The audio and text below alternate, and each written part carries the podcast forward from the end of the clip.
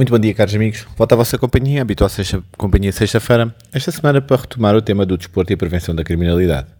O Comitê Olímpico Internacional elegeu como tema para o Dia Olímpico 2022, que celebra a sua fundação, o tema da paz. Este tema é oportuno devido aos diversos conflitos armados globalmente, em particular na invasão da Ucrânia. A temática da paz pode ser também uma conotação comunitária quando referimos à prevenção da criminalidade. No artigo anterior, referi-me à importância do desporto e onde que ela oferece uma oportunidade importante para construir habilidades de vida de jovens em risco e permite-lhe lidar melhor com os desafios da vida diária para ter seu envolvimento da violência do crime ou do consumo de drogas. Importante também referir a categoria de programas a serem utilizados através da concretização das políticas anunciadas anteriormente. Através de parcerias com governos, organizações desportivas e sociedade civil, a ONU-DC realizou uma série de iniciativas desportivas orientadas para a juventude nacional e regional, que acabam por promover ainda mais os valores cívicos e divulgar os benefícios do desporto para impedir que os jovens se envolvessem na criminalidade e na violência. Os jovens foram colocados no centro das expectativas de sensibilização como agentes para a mudança.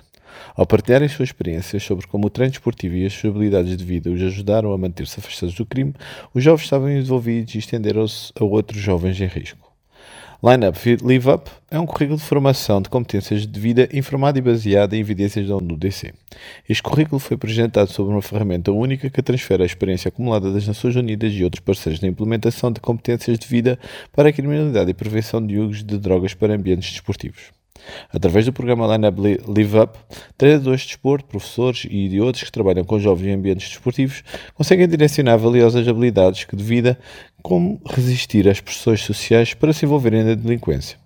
Além disso, lidar com a ansiedade e comunicar eficazmente com os pares por um conjunto de exercícios interativos, a ansiedade de comunicar eficazmente com os seus pares com um conjunto de exercícios divertidos.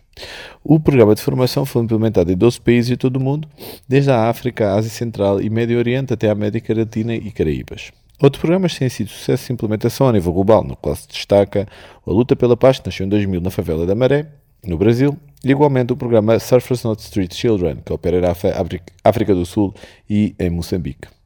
O relatório de 2020 da ONU-DC uh, uh, sobre o, o, o, Youth Crime Prevention Through Sport, Insights of ONU-DC Lineup Live Program, analisa os, programas, os cuidados quantitativos e qualitativos colhidos a partir de ferramentas de monitorização e avaliação de rotina, incluindo inquéritos a jovens e formadores em 11 países e estudos selecionados de processos e avaliações de impacto realizados pela ONU-DC. O relatório coloca conclusões e lições fundamentais aprendidas no contexto da investigação, relevante sobre a utilização do desporto para a violência juvenil e a prevenção da criminalidade e fornece recomendações sobre a programação integral do desporto nos quadros de prevenção da criminalidade e da justiça penal. Muito obrigado pela vossa companhia. Voltarei novamente para a próxima semana com mais um tema ligado ao desporto.